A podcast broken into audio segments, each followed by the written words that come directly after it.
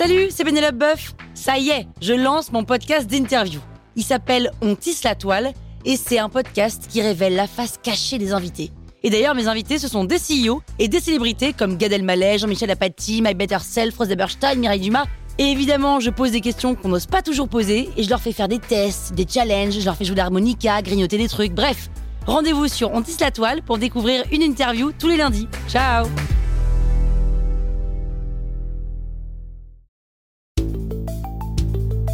Vous êtes entrepreneur Vous voulez donner une trajectoire optimale à votre startup C'est parti, on attaque le quatorzième élément.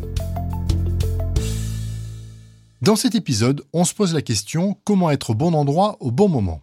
C'est une question centrale parce que c'est le facteur de succès numéro un des startups. Si vous n'êtes pas au bon endroit au bon moment, quoi que vous fassiez, quelle que soit la qualité de votre équipe, de votre produit, etc., vous aurez du mal.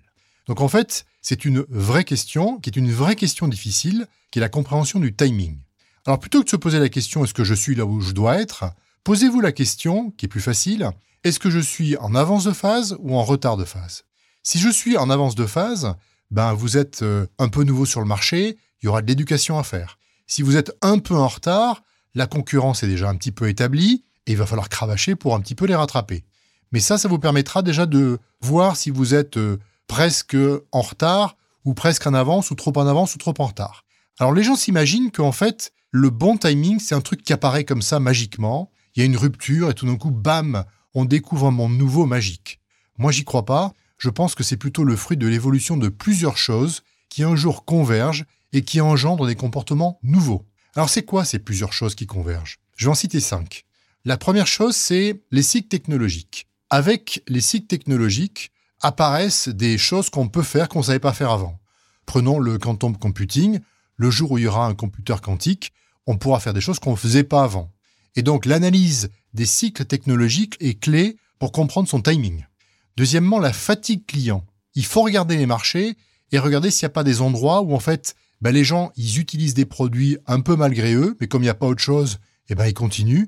Et pour autant qu'il y ait une nouveauté qui apparaisse, ils seraient pas loyaux à ce qu'ils ont aujourd'hui et prêts à prendre la nouvelle solution. Troisième chose, regardez là où la concurrence a un peu oublié d'innover finalement. C'est-à-dire que c'est un peu là où ils traient la vache. Ils ont un produit qui marche, ils font plus trop d'efforts, ils sont plus trop innovants, et de toute façon les clients restent. Un exemple qui va un petit peu vous choquer, c'est Twitter. Moi je trouve que Twitter, ça fait très longtemps qu'ils n'ont pas innové. Et d'ailleurs, ils auraient pu être dominants et ils ne le sont pas. Telegram est plus gros que Twitter, Snap est plus gros que Twitter. Autre chose à regarder, les mégatrends. Les mégatrends, c'est ce qui force les gens à changer de comportement. Par exemple, le Covid. Par exemple, le travail à distance. Ça, c'est des choses qui sont là pour rester et qui vont changer profondément la façon dont les gens se comportent. Enfin, regardez un petit peu l'émergence de nouveaux business models qui pourraient aussi susciter bah, des nouveaux comportements.